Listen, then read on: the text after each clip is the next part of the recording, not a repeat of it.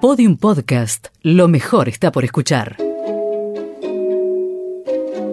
Que la cuenten como quieran es una frase que sintetiza a la perfección Deja que hablen. La historia es como te la cuento yo. La hizo famosa el jugador Daniel Osvaldo, de quien en ese entonces la prensa hablaba más de su comportamiento fuera de la cancha que de su desempeño en Boca Juniors. El gran Titi Shev. Uno no elige cuándo convertirse en leyenda. Eso suele ocurrir, viene solo. Son verdaderos privilegiados. Uno puede comenzar una carrera de futbolista e ir creciendo en el día a día, con trabajo, esfuerzo y un poco de fortuna uno puede configurar una trayectoria envidiable, pero imaginen lo difícil que debe ser convertirse en leyenda siendo una persona común y corriente, futbolero hasta la médula, quien con poco trabajo, nada de esfuerzo y mucha suerte pudo cumplir su sueño como hincha. Corría el verano de 1994. El West Ham se preparaba para el comienzo de otra exigente temporada en la primera división inglesa. Y esa tarde, del 28 de julio, el equipo londinense debía visitar al Oxford City, un débil equipo regional que tendría el inmenso privilegio de recibir en su modesto estadio a un equipo de Premier.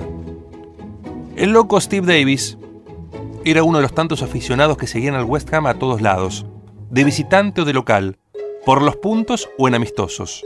Steve siempre presente, formando una dupla en las tribunas con su inseparable amigo Chan.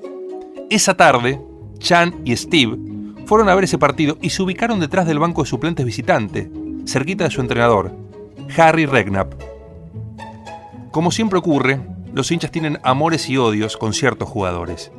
Y en el caso del loco Steve Davis, tenía entre cejas al número 9 de su equipo, llamado Lee Chapman. No lo quería, ya era una cuestión de piel, y en ese partido en particular se la pasó insultándolo. Al haber poco público en el estadio, los insultos de Steve Davis que iban dirigidos a Chapman se escuchaban con total nitidez. El primer tiempo terminó con West Ham ganando el partido, pero con la particularidad que ya había realizado todos los cambios por lesiones de los titulares, y ya no le quedaban suplentes.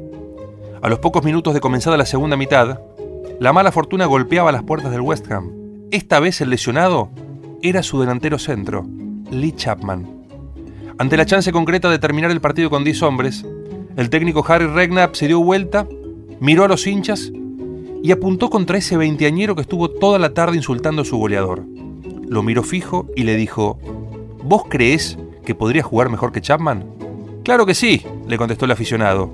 Y ahí mismo Regnap agarró de la remera al hincha y lo condujo al vestuario.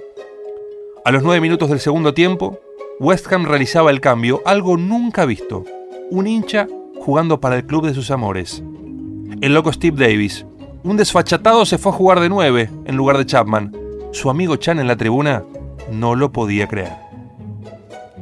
En un momento el encargado de la voz del estadio se acercó al entrenador del West Ham para preguntarle por ese jugador que no figuraba en ninguna planilla. Fue ahí donde Harry Regnap le dijo, es el matador búlgaro Titijev. Y así fue presentado por los altoparlantes. Sus compañeros, que al principio lo miraban incrédulos con el correr de los minutos y al ver su voluntad, lo tomaron en serio y sobre el final de ese partido, con West Ham ganando 4 a 0, le metieron un pase profundo. El loco Steve se sacó su marca de encima, corrió hacia la pelota, enfrentó al arquero y sacó un derechazo inatajable. La historia cerraba con moño y todo, salvo por un pequeño gran detalle. El juez de línea tenía la bandera levantada y había posición adelantada. El gol, claramente, fue invalidado. Que la cuenten como quieran, pero la leyenda de Titi Jeb fue real. Una historia que juntó a dos locos, un técnico y a un hincha, que se animaron y fueron a fondo, rompiendo reglas.